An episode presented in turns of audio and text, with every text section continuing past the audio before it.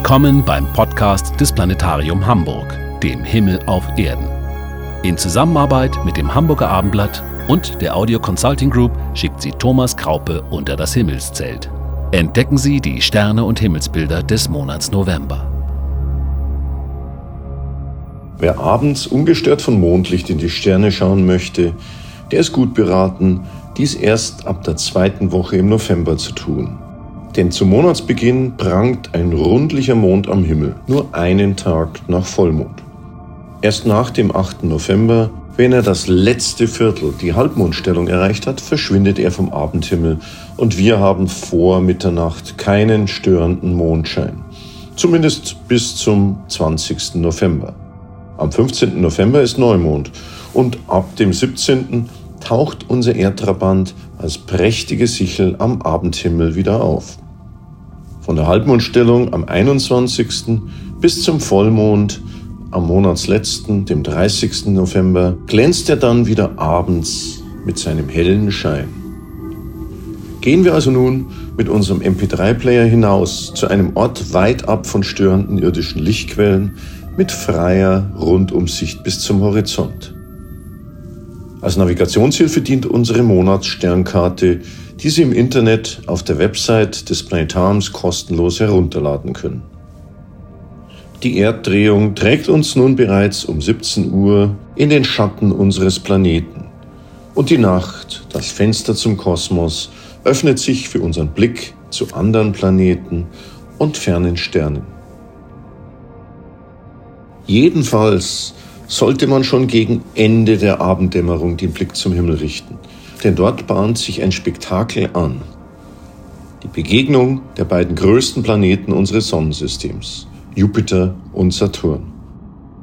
Wir finden sie bei Dämmerungsende noch etwa eine Faustbreite bei ausgestreckten Armen über dem Südwesthorizont. Und sie sinken immer tiefer und verschwinden immer früher im Horizontdunst zum Monatsbeginn gegen 21 Uhr und am Monatsende bereits gegen 19.30 Uhr.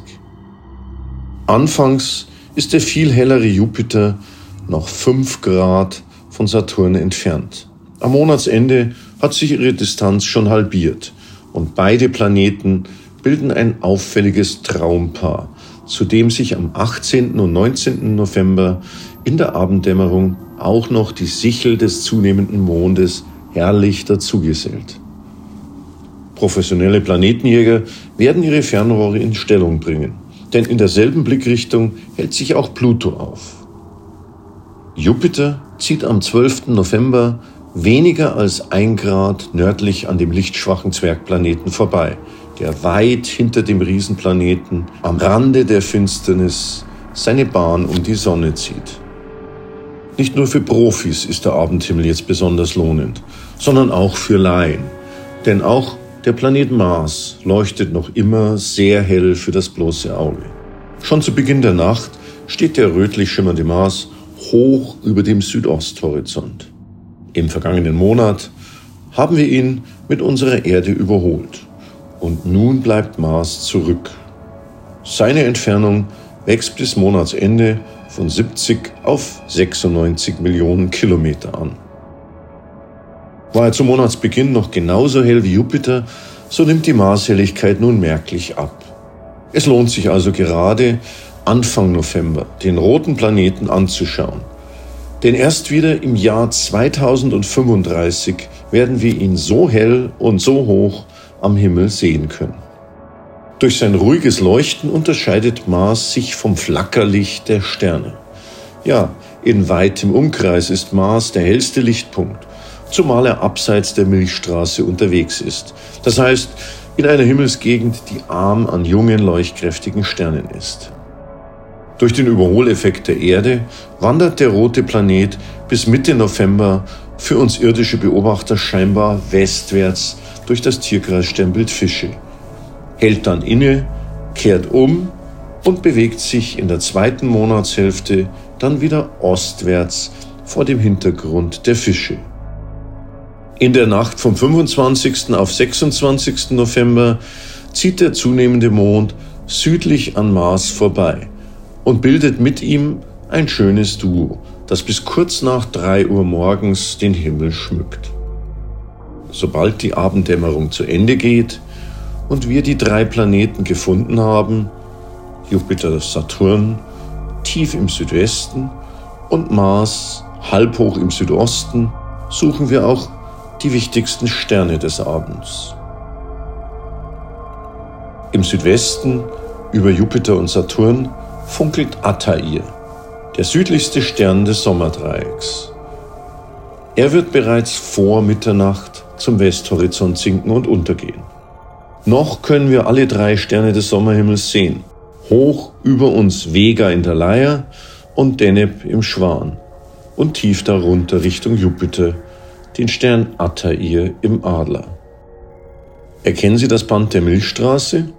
Vom Südwesthorizont steigt es herauf, durch das Sommerdreieck, über den Stern Deneb hinauf zur markanten Figur des Himmelsweh. Diese Zickzacklinie steht jetzt abends über unseren Köpfen, fast senkrecht am Himmel. Das Himmelsweh wird von den hellsten Sternen der Cassiopeia gebildet. Dieses Sternbild ist genauso wie der große Wagen zirkumpolar, also das ganze Jahr über zu sehen. Die mittlere Spitze des W deutet in etwa in Richtung Nordstern. Darunter, tief am Nordhorizont, finden wir jetzt die sieben Sterne des großen Wagen. Hoch über uns, zwischen Himmelsweh und dem Sommerdreieck, erkennen wir in der Milchstraße eine etwas lichtschwächere Sternenfigur, die wie ein viereckiges Haus mit einem spitzen Dach erscheint, das genau zwischen Himmelsweh und dem Nordstern liegt. Es sind dies die hellsten Sterne des Kepheus. Der griechischen Sage nach waren Kepheus und Cassiopeia ein Königspaar und Cassiopeia so eitel, dass sie damit den Zorn des Meeresgottes Poseidon herausforderte, der daraufhin das Meeresungeheuer Ketos aussandte, das die Küsten bedrohte. Um es zu besänftigen, musste Cassiopeia die eigene Tochter opfern. An die Felsküste angekettet liegt nun Prinzessin Andromeda mit weit ausgebreiteten Armen in Erwartung eines schrecklichen Todes. Gleich südlich ihrer Mutter Cassiopeia finden wir sie so am Himmel, genau zwischen dem Himmelsweh und dem auffälligen, halb hoch im Süden, rechts über Mars stehenden Herbstviereck des Pegasus. Alpha Andromeda, der hellste Stern der Andromeda, der den Kopf der sagenumwobenen Prinzessin darstellen soll, ist der nordöstliche Stern des Herbstvierecks, von dem mehrere Sternketten ausgehen, die den Körper und die Arme der Prinzessin markieren. Östlich von Andromeda und Himmelsweh stoßen wir in der Milchstraße auf die astgabelförmige Sternfigur des Perseus, den Helden und späteren Gemahl der Prinzessin Andromeda. Nahe Perseus funkelt hoch im Osten die helle Kapella im Fuhrmann. Daneben, etwas tiefer, der rötliche Hauptstern Aldebaran im Stier. Schon mit bloßem Auge erkennen wir rund um Aldebaran auch den V-förmigen Sternhaufen der Hyaden und die dichtere, wie eine Mini-Ausgabe des großen Wagens geformte Sternengruppe des Siebengestirns, der Plejaden. In der griechischen Mythologie galten sie als Nymphen beziehungsweise als Töchter von Atlas und Pleione. Durch ihre Abstammung von Atlas werden sie auch als Atlantiden bezeichnet. Plejaden und Hyaden werden auch als goldenes Tor der Ekliptik bezeichnet, denn sie liegen zu beiden Seiten des Wanderwegs der Sonne. Auch Mond und Planeten ziehen regelmäßig zwischen beiden Sternhaufen gewissermaßen durch dieses Tor hindurch. Da die Ebene der Mondbahn um rund 5 Grad zur Erdbahn geneigt ist, schafft es der Mond immer wieder auch quasi mitten durch die Hyaden oder Plejaden zu laufen. In der Vollmondnacht am letzten Monatstag des Novembers steht unser Mond südlich der Plejaden und bildet mit den beiden Sternhaufen eine schöne Dreiecksformation. Um die Plejadensterne dann sehen zu können, muss man den Mond am besten mit der vorgehaltenen Hand abdecken. Aber beobachten Sie die Plejaden doch einmal mit einem Fernglas. Sie werden Dutzende weitere Sterne erkennen. Ein wunderbarer Anblick. Das Licht dieser Plejadensterne war seit der Zeit Galileis zu uns unterwegs, über 400 Jahre lang. Der zentrale helle Teil dieses Sternhaufens hat etwa acht Lichtjahre Ausdehnung und ist 440 Lichtjahre von uns entfernt. Es sind junge, heiße, blaue Sonnen, die hier leuchten. Im Vergleich zu unserer über viereinhalb Milliarden Jahre alten Sonne sind diese nur 100 Millionen Jahre alten Sonnen eine Art Sternenkindergarten. Südlich des Stiers steigt um 22 Uhr die markante Sternfigur des Orion im Osten herauf. Drei nahezu gleich helle Sterne in einer Reihe markieren seinen Gürtel. Die Verlängerung dieser Sternenkette nach rechts oben, das heißt nach Nordwesten, weist Richtung Hyaden und Plejaden im Stier. In der anderen Richtung zeigt der Gürtel auf Sirius, den hellsten Fixstern des Himmels, der zur Monatsmitte bereits gegen 23 Uhr auftaucht. Bis gegen 2 Uhr morgens steigt diese winterliche Pracht rund um Orion und Stier immer höher herauf zur Himmelsmitte. Ein Effekt der täglichen Umdrehung unserer Weltkugel. Bis gegen 4 Uhr morgens bleibt auch Mars am Himmel, bevor er im Westen untergeht. Zu diesem Zeitpunkt ist bereits die Sternenfigur des Löwen im Osten heraufgestiegen. Aus Richtung dieses Sternbildes scheinen in diesem Monat zahlreiche Sternschnuppen heranzustürmen. Sie werden daher nach ihrem Ausstrahlungspunkt im Löwen, der lateinisch Leo genannt wird, auch Leoniden genannt. Alljährlich rasen wir mit unserer Erde dabei durch die vom Kometen Tempel-Tuttle verstreuten Trümmer. Aus der Flugrichtung der Erde prasseln dann unzählige Staubpartikel in die Erdatmosphäre und verglühen dabei hoch über uns in etwa 100 Kilometer Höhe.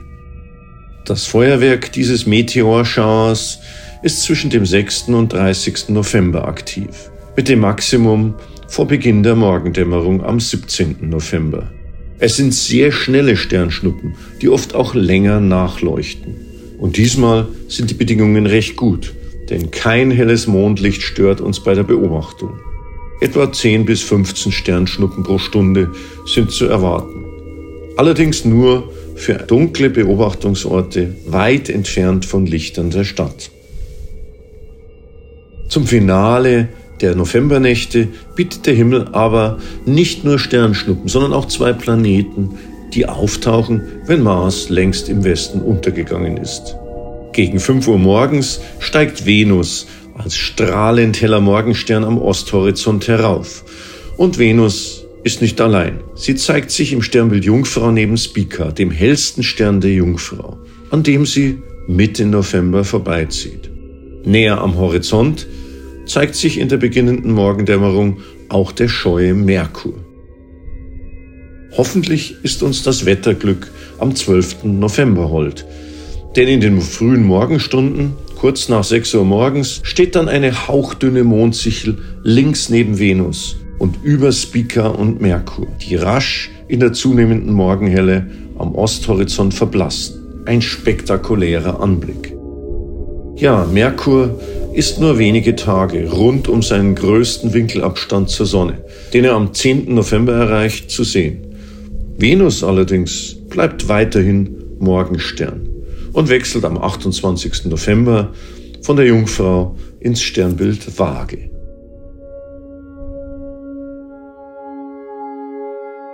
Von dem immer enger werdenden Paar Jupiter-Saturn und dem weiterhin auffälligen Mars am Abendhimmel bis zu den Leoniden und Venus-Merkur am Morgenhimmel. Dies war Ihr Sternenpodcast aus dem Planetarium Hamburg für die Nächte des Novembers 2020. Klare Sicht wünscht Ihnen Ihr Thomas Kraupe.